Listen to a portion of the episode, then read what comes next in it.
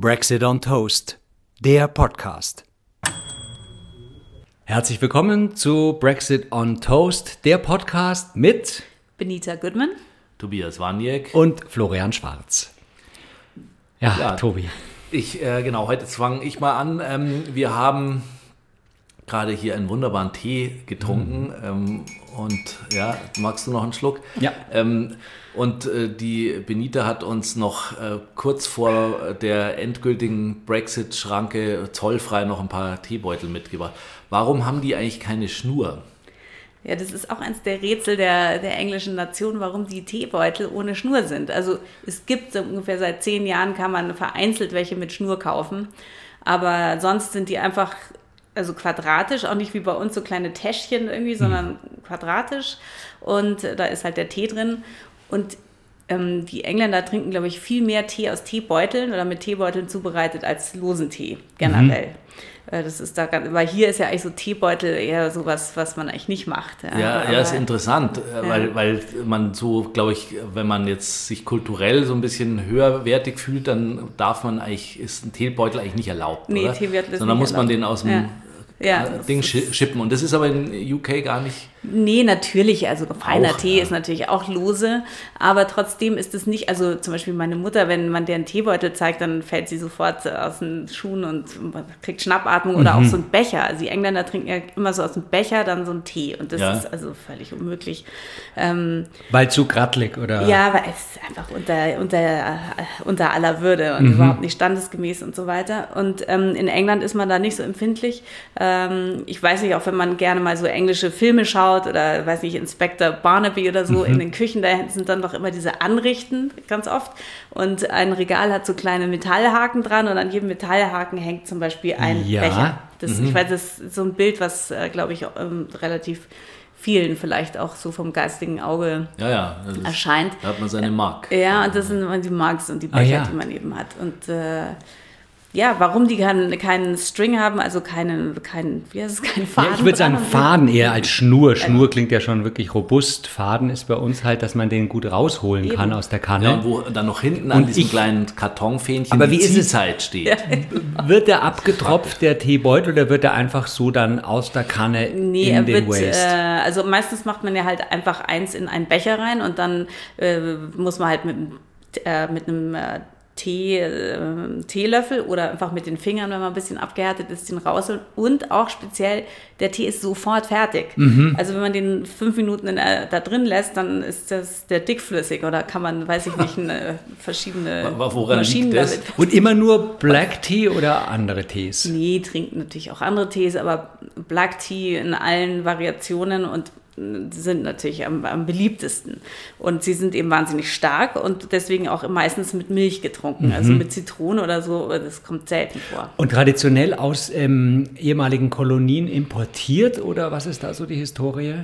Ja, und Woher die bestimmt. Beutel also aus kommen? China, aus, also aus, dem- aus dem Himalaya, China, Indien und Sri Lanka, das äh, Ceylon. Ja, da kommt, es, kommt der Tee her. Und äh, die Engländer sind, ja, wissen wir alle, halt eine riesige Teenation. Und sie haben auch natürlich feinste Tees und Fortnum Mason äh, Tees und haben alle möglichen Geschmacksrichtungen, die es hier gar nicht gibt. Also bei schwarzem Tee, auch nicht jetzt irgendwie Räubersch mit Vanille, sondern, weiß ich nicht, äh, Queen Mother's Jubilee Tea oder sonstige Sachen, die Queen Mothers?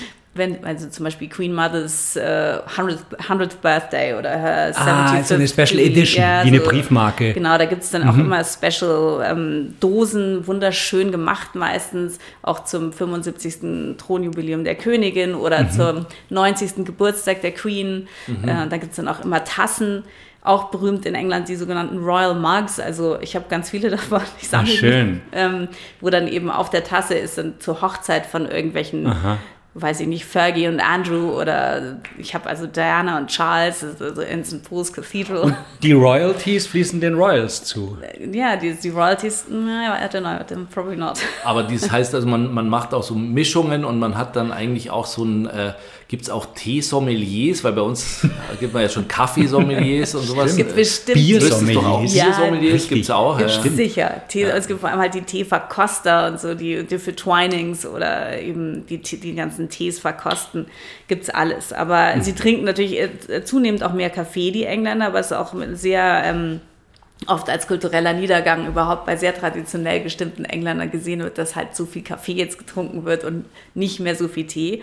Aber zum Beispiel in Deutschland, ich glaube, so eine ostfriesische Teezeremonie, weil die Ostfriesen, die sagen ja sowieso, also bevor irgendein Engländer jemals Tee getrunken hat, haben sie schon längst mhm, Tee getrunken. Mhm. Und ich glaube auch, dass die das da so ein bisschen besser handhaben, weil auch in England gerne, wenn sie losen Tee trinken, werden die Teeblätter einfach in die Kanne ja. und das Wasser drauf. Mhm. Und dann bleibt es halt so. Aber dann durchgefiltert beim nee, Eingießen. Dann schüttet man es teilweise noch über einen Sieb in die Tasse. Das habe ich neulich gesehen ja, bei, ähm, bei irgendeinem schönen äh, Film auch. Mhm. Äh, ich weiß gar nicht mehr, welcher es war. Da haben die. Gerne ähm, über ein Sieb in die Tasse oder auch gar nicht, weil die setzen sich ja irgendwann am Boden ab und ja, dann kann man schon das so vorsichtig, vorsichtig ja. machen. Aber das schmeckt natürlich abscheulich, wird wahnsinnig bitter. Manche tun dann noch kochendes Wasser wieder drauf und mhm. mischen sich's. Mhm. Aber das ist zum Beispiel macht mich rasend, weil das ist doch scheußlich. Und wir sprechen über Tee, eine von äh, drei Konstanten, denn wir haben uns überlegt, dass in diesem Podcast ähm, immer eine Skurrilität oder eine Besonderheit für England, dann irgendeine Figur, die mehr oder weniger mit dem Brexit zu tun hat und noch eine dritte Sache immer vorkommt. Und wir drei natürlich auch. Benita Tee. Ein Getränk von Upper Class bis Lower Class, also auch politische Klasse. Jede trinkt Klasse. Tee. Geht durch alle Klassen durch und vor allem in England ist es auch wirklich Tee ist für alles. Also in jeder, zu jeder Gelegenheit, wenn, wenn was Schönes ist und vor allem, wenn es irgendwie ein bisschen schlecht geht, dann trinkt man eine Cup of Tea. Und also mhm. Erstens zum Müsste Beispiel, Brexit ja dann hochgegangen ja, sein. Ja, bestimmt. Also äh, was eine Sache, die zum Beispiel ist hier in Bayern, da, wenn zum Beispiel irgendwelche Klempner im Haus sind ja. oder Schreiner, oder dann bietet man denen ja gerne mal ein Bier an oder, oder sonst oder einen Kaffee. Kaffee ja. Also in England niemals äh, immer ein Tee und mhm. auch die kommen oft rein und sagen schon, ist the kettle going? Also ungefähr es kocht das? Wasser schon. The kettle mhm. ist der Wasserkocher. Ach, the kettle. Ist the kettle going und ähm, das ist zum Beispiel, das musste ich auch erst lernen, dass mir das erste Mal das sozusagen passiert ist. Da habe ich ich meinem, oder damals war es noch nicht mein Schwiegervater, dem half ich beim Umzug. Äh, das war vielleicht in meinem dritten Jahr in London. Ähm, whatever, da, da kamen eben dann diese Umzugsheinis rein und äh, das Erste, was der sagte, weil ich hatte schon ganz viel eingepackt, ähm, ja, ob jetzt eben der Wasserkocher schon mhm. an ist. Und dann mhm. habe ich erst überhaupt nicht verstanden, was der, ob er meint, ob ich den schon eingepackt habe. Aber, und dann ist mir irgendwann, der will natürlich Tee, die wollen Tee. Ja, ja, also. Zum Glück hatte ich ihn noch nicht eingepackt. Äh, und das war mir, das war das erste Mal, dass ich so eben mit, damit in Berührung kam, dass das einfach das erste ist, was man auch einem, eben einem Umzugspacker oder einem Handwerker anbietet, aber auch natürlich seiner Schwiegermutter oder der Königin, falls sie mal zu Besuch mhm. kommt, ist Tee. Mhm. Okay. Und auch wenn es irgendwie fürchterliche Schicksalsschläge zu verarbeiten gilt, wirklich auch wirklich schreckliche Sachen. Ich meine, jemand mhm. ist gestorben mhm. oder das, sagst du immer, just have a cup of tea. Ja, mhm. ja, ja, wärmt. Um so ein bisschen runterzukommen. Ja, ist, und, und, dann schon dieses, ist therapeutisch, den Kettle so mhm. anzuklicken und das ist, ist, mhm. das ist so. Ja, ja. Kettle, aber er hat ja Kettle ist Kettle. der Kessel halt. Mhm. Ähm, aber die, äh, da, da, da kommen wir nämlich jetzt, das ist nämlich ein gutes Stichwort, ähm, wieder auf unser Thema. Äh, das hatten wir, glaube ich, schon mal auch kurz angesprochen. Das war ja einer, eine der Geschichten, die erzählt wurde, zum, äh, um den Brexit auch ja, zu befeuern. Europa, die EU möchte uns die Wasserkessel verbieten. Ja. Ach nee. Ja, ja. ja wann, wann kam das auf? Ja, das ist noch gar nicht so lange her, aber das ist, war vielleicht vor vier Jahren oder kurz vor dem Referendum, glaube ich, erst dass eben die EU die Wasserkessel und wir Briten dürfen nicht mal mehr unsere Wasserkessel benutzen. Ich habe, glaube ich, schon gesagt, ich weiß nicht, woher diese mehr kam, ob es vielleicht daran lag, dass irgendeine neue Regulierung von wegen Sicherheit der Kettles mhm, oder sowas. So wie bei der Glühbirne. So wie bei der mhm. Glühbirne. Ich, ich weiß es nicht, jedenfalls war die, die Brexit, die Pro-Brexit-Presse hat sich natürlich darauf geworfen mit Begeisterung mhm. und also zeitungsweise, seitenweise, jetzt, also schlägt echt 13 und die durchgeknallten Eurokraten ähm, machen uns wirklich das Leben nur noch zu, weiß nicht, zu Pein. Aber das heißt auch, dass da viele offensichtlich, die sowas gerne gelesen haben oder vielleicht auch daran geglaubt haben, ja dann nicht sich bewusst sind, dass man auf dem Festland auch Wasser kochen muss, um zum Beispiel Tee oder äh, andere Sachen ja, zu Die dachten vielleicht, dass im Festland Wasser kochen nicht bekannt ist oder zumindest wird auf dem Herd noch mit auf dem einem Herd Topf oder, gemacht. oder, Oder, oder Mikrowelle. ja, ja, oder in der Mikrowelle oder wir trinken Ino-Kaffee oder wo ich, ich Oder mit halt- einer Energiesparbirne. vielleicht. Aber das zeigt ja, dass immer diese emotionalen Themen, die so ganz nah, ganz alltäglich sind, die ziehen tatsächlich, um damit politische mm, Wege, Gabelungen möglicherweise zu bestreiten Ja, oder ja. Ähm, Das ist dann der sogenannte Populismus. der Wenn Populismus. man eben merkt, äh, da, das zieht, ja, wenn du irgendwie mühselig erklärst, äh, warum jetzt die Re Regulierung so und so viel Mhm. für den Binnenmarkt aber sehr günstig ist, falls du in dieser und jener Arbeit steckst, äh, das ist sehr langweilig, wogegen, wenn eben die EU die Wasserkocher verbietet, ja. ist überhaupt nicht langweilig. Es ist so Das ganz ist, im ja, ja, Gegenteil. klar, und das betrifft einen ja dann auch gleich, gleich direkt. Wir, Und, ja. ja. wir, wir haben ähm, ja letztes Mal auch ähm, schon die Geschichte so relativ weit, äh, waren wir schon gekommen mit, mit Boris Johnsons Werdegang und dann, ähm, äh, äh, dann das Referendum und danach äh, Theresa May als ähm, ja, diejenige, die den, das, das, die Suppe quasi erstmal auslöffeln musste. Und jetzt ähm, wollen wir aber vielleicht nochmal einen Schritt zurück gehen, weil wir gerade auch, wenn wir so beim Tee sind, so ähm, uns ja nochmal gefragt haben, wie, wie konnte es überhaupt darauf dazu kommen? Und da war ja eine Schlüsselfigur sicherlich ähm, der damalige Premier. David Cameron. David Cameron. Wie, wie, ist, wie, wie, wie hat der oder mit welchen Argumenten äh, ging das eigentlich los, dass man überhaupt auf die Idee kam, so ein Referendum zu machen? Ja, David Cameron hat wahrscheinlich zu viel Tee getrunken oder zu wenig. Äh, nee, das haben wir ja äh, auch schon besprochen, dass sozusagen diese ganze Euroskepsis schon lange Schon da war. gärte, Mhm. schon, äh, schon da war und es eben diese Partei UKIP gab, die ursprünglich nur gegen den Euro sozusagen, die Währung, und sich dann immer mehr dazu entwickelte, ein Vehikel für diesen Menschen Nigel Farage äh, und seine zerstörerischen Absichten äh, und eben immer gegen die EU äh, zu lavieren. Und die konservative Partei selber, die Tories, die reibt sich intern, reibt die sich auch seit Jahrzehnten am Thema Europa auf. Und innerhalb der Tories gibt es eine sogenannte, eine sehr einflussreiche Gruppe, äh, die heißt European Research Group. Äh, Die haben aber noch nie irgendeine Recherche betrieben, sondern die sind, die sind eben gegen Europa. Sie nennen sich European Research Group, ERG. Und äh, haben von Europa wenig Ahnung, sind nur dagegen.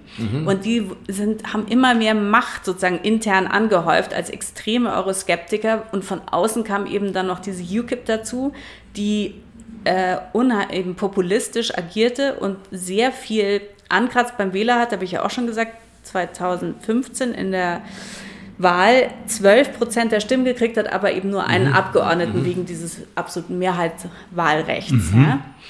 Und Cameron und die sozusagen gemäßigtere Fraktion, Cameron dann zwei Fehler gemacht. Er hat dann gesagt, vor der Wahl hat er gesagt, so, ich gehe jetzt nach Brüssel und werde einfach mal nochmal verhandeln, sodass sie uns eben, sodass wir noch bessere ähm, Conditions haben, während wir in der EU sind.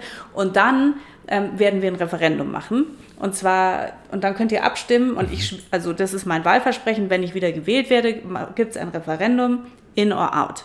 Damit hat er natürlich gehofft, sozusagen diese ganze UKIP und diese ganze und auch in seiner eigenen Partei, diese European Research Group und die UKIP von außen stillzulegen, weil wenn das Referendum, wovon er natürlich ausgegangen ist, für Remain bleibt, dann kann man sagen, okay, die Leute haben wirklich dafür gestimmt und jetzt ist auch mal gut. Ja? Ja. Äh, und der, was anderes ist ihm nicht mehr eingefallen, wie er dem Herr werden soll. Und David Cameron selber ist eben jemand, der äh, eher ein, mm, sagen wir mal, ein ausgeglichener Typ vielleicht ist und selber sowieso von das ist er kommt selber aus einer sehr reichen Familie, der ist eigentlich Schotte. Und seine Frau kommt aus einer noch viel reicheren Familie, die selber also die sind wirklich Upper Class sozusagen, die selber komplett abgeschottet sind durch ihren Reichtum, Reichtum alleine schon von, von dem, was sozusagen in England so auf der Straße so vor sich geht und gerade im Norden und so weiter. Und sich wahrscheinlich gar nicht vorstellen konnte, wie viel Unzufriedenheit und Verzweiflung zum Teil im Land herrscht. Was eben immer gerne, die Gründe dafür immer gerne eben auf Brüssel abgewälzt worden waren, schon seit immer. Ja. Auch in Wales zum Beispiel sehr arm ist, sehr arm ist, Wales mhm. generell, und das einzige Geld, was eigentlich noch nach Wales kam, aus Europa kam. Mhm. Aber, aber, die Waliser haben das gar nicht gepeilt. Ja. Also, weil die, ja. die EU eben ja auch nie wirklich, da kommt dann irgendeine Plakette hin, das wird mit EU-Geldern bezahlt, mhm. das schaut kein Mensch an. Mhm, mhm. So, ja, und das ist so eher im Stillen. Und Cameron dachte, ah, ich mache jetzt erstmal gehe ich nach Brüssel und verhandle nochmal. Ja, in welchem und Jahr sind wir da ungefähr? Da sind wir so im Jahr 2014. Also das, die Aha, Idee des Referendums war mhm. schon vorher öfter mal, es hat aber nie einer versprochen, weil aus gutem Grund, weil das eben gefährlich ist, vielleicht eventuell. Er dachte dann, ah super, so mache ich das. Ist dann nach Brüssel und komplett aufgelaufen. Äh, die haben ihm überhaupt nichts angeboten an mhm. neuen, tollen Konditionen, mhm. weil die Engländer hatten ja auch schon eigentlich die besten Konditionen von allen. Sie waren nicht im Schengen, äh, sie waren nicht im Schengen-Raum, mhm. sie haben keinen Euro. Sie hatten genau. die sogenannte Rebate, also sie haben zwar, zwar Netto-Einzahler in die EU, aber mhm. sie haben mehr zurückgekriegt jedes Jahr als das haben die anderen nie. Also sie haben immer irgendwie was, das hatte Thatcher verhandelt. Rebate, also praktisch wie die Beute. Nee, so eine, zurück. eine Zurückzahlung. Mhm. Äh, ähm, oder ein, ja, wie soll man sagen, ein. Das haben die sich alles reinverhandelt? Das hatte Thatcher EU, schon reinverhandelt. Das, okay. das war noch mhm. äh, zu EG-Zeiten, also mhm. vor der EU. Mhm. Ja. Mhm. Sie, haben, sie hatten wirklich viel mehr sozusagen Extrawürste als jedes andere Land. Mehr Extrawürste gab es aber nicht. Meiner Meinung nach haben die da einen Riesenfehler gemacht äh, damals in der EU. Äh, das können wir auch noch ein andermal besprechen, mhm. was, äh, was ich. Ähm, ja, wir können ja, genau. Jedenfalls ähm, es kam dann zurück und musste eigentlich sagen, ich habe jetzt, ich habe jetzt nicht irgendwie dolles. Da hat natürlich die Presse wieder, ja, da sieht man es mal, wir kommen hier als souveräne Nation an und da die Eurokraten und die un unelected und unaccountable, also die sich, die nicht gewählt wurden und auch niemand Rechenschaft ablegen müssen. Irgendwelche da in Brüssel haben uns wieder voll reingelegt und gezeigt, wie sie eben uns klein halten wollten. Mhm. Und natürlich die Deutschen, die ja jetzt nicht militärisch, aber äh, durchs Hintertürchen uns knechten wollen und so weiter. Ja. Und die Franzosen, die sowieso nur immer so Feindbilder wollen, aufgebaut. Ja, Feindbilder. Ja. Die ganze Rhetorik, unterschwellige sagen wir nicht Kriegs-, aber militärische Historik, äh, Rhetorik war die ganze Zeit stark, wurde immer stärker. Und das ist auch hier noch ein Thema, das müssen wir auch nochmal beleuchten. Mhm. Der ganze Mythos des Zweiten Weltkriegs, der in England ein ganz anderer ist als bei uns. Hier ist es nicht ein Mythos, aber dort ist es wirklich ein Mythos, wie das da auch reingespielt hat.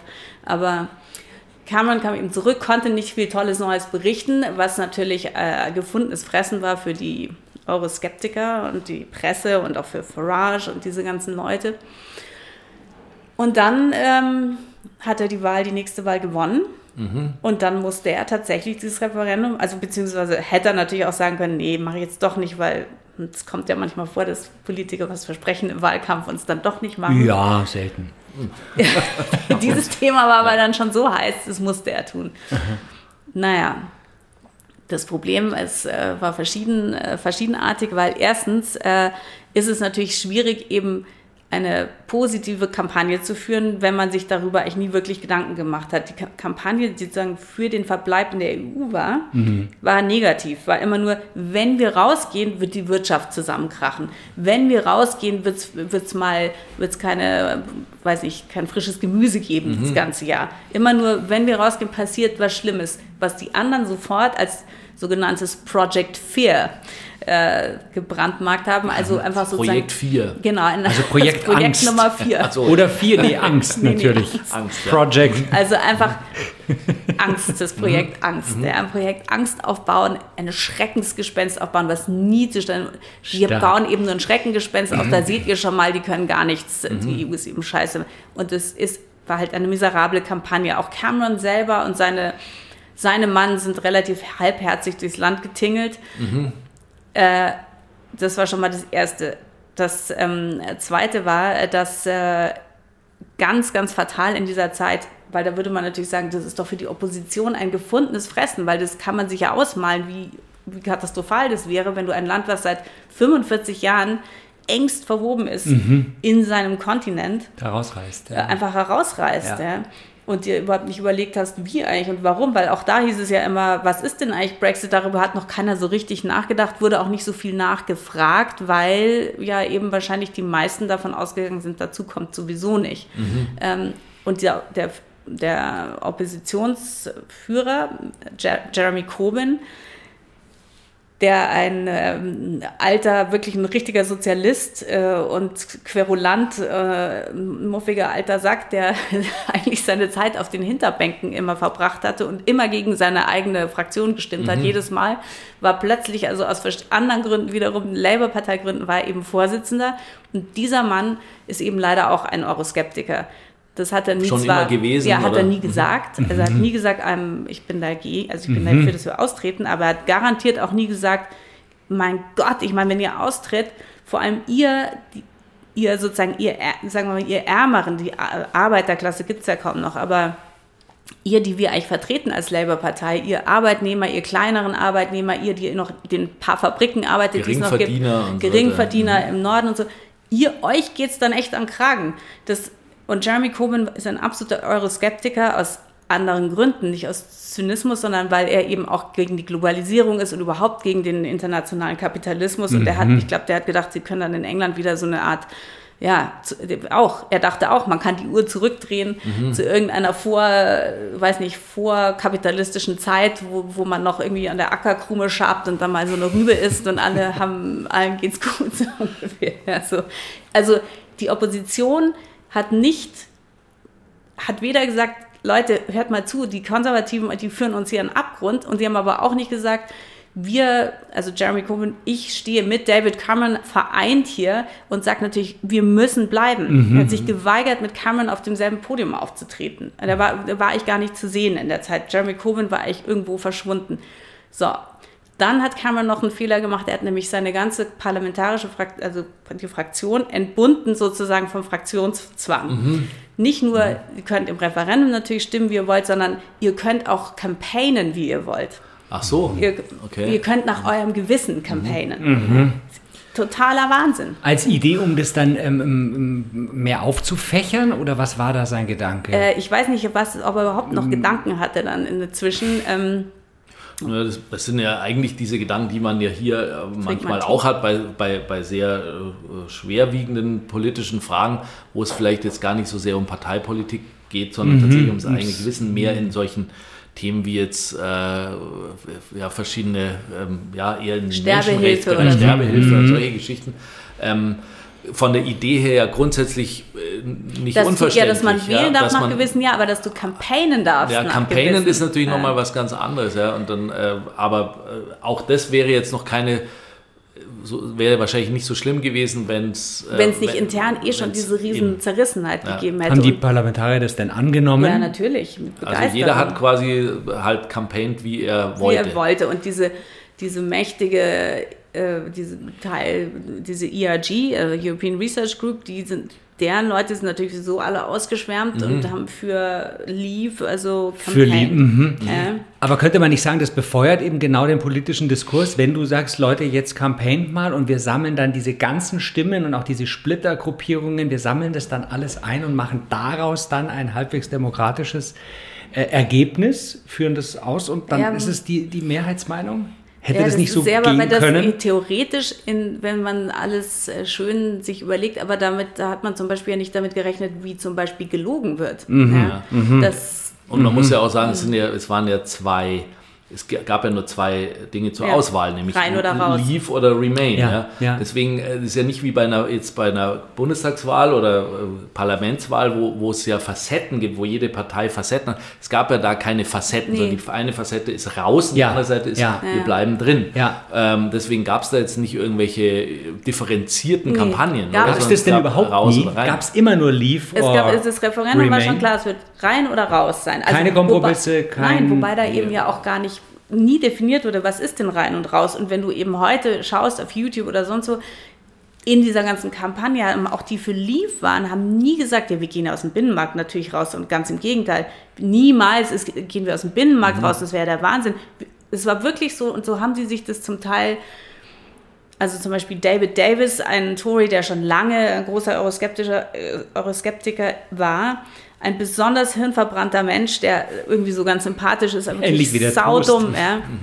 Ja, und der eben auf, zu Hause auf seinem Chinsofa mit seinem Tee immer saß und, und dann sagte, ja, die EU, das ist, wir steigen da aus, es ist gar kein Problem, die mit Handkuss, äh, wir dürfen natürlich alles weiter haben, also the cake, sogenannte Cakeism, have your cake and eat it, also man, man weißt du, man, man isst seinen Kuchen, aber behält ihn trotzdem. Ja. Ich weiß gar nicht, was ist denn das deutsche Pendant Äh, zu diesem... Kuchen essen und äh, runterschlucken. Nee, Nee, du hast Nee, im, im, Endeffekt ist es ja so ein bisschen wasch, so, du isst ihn und er ist bleibt Im, Ja. Im Deutschen sagst du eigentlich immer, ähm, wasch mich und ähm, Mach mich nicht nass. ja, also das geht Ja, ja, auch so so, ein bisschen genau, in die Richtung. wahrscheinlich Man hat halt das. geglaubt, wie konnte man es überhaupt glauben, dass der, Vertra der Vertragspartner, also auf Ja. der anderen Seite, äh, das mit sich machen lässt, dass man quasi sagt, wir, wir picken uns jetzt die Rosinen raus, nämlich Ja. den Binnenmarkt und so, da bleiben wir natürlich drin. Ja. Aber Äh, wir alles, zahlen was für uns gut ist, aber wir zahlen Genau. nicht mehr. Und Extrem sind sonst völlig schlechter unabhängig. Ja. Ja, Also absurd. das haben sich die Leute nicht Forderung. überlegt. Überhaupt nicht überlegt. Und auch so, also man kann sagen, du bist im in einem exklusiven Golfclub die ganze, Mhm. und kannst also alles machen. Und dann sagst du irgendwann so, wisst ihr was, ihr, geht mir alle so auf den Geist, ich, ich will überhaupt hier nicht mehr im Golfclub, ich zahle euch nichts mehr und ich will außerdem nackt golfen Mhm. und äh, weiß ich nicht, und hier jeden dritten Abend eine riesen Party auf, auf, auf dem, Auf dem Green Rasen. machen. Ja? Äh, aber ich komme natürlich trotzdem jeden Tag zum Golf. Mhm. Genau. Und Ja. ich möchte genau, und dann sagen die anderen so, boah, bei, bei, bei dir piept's wohl.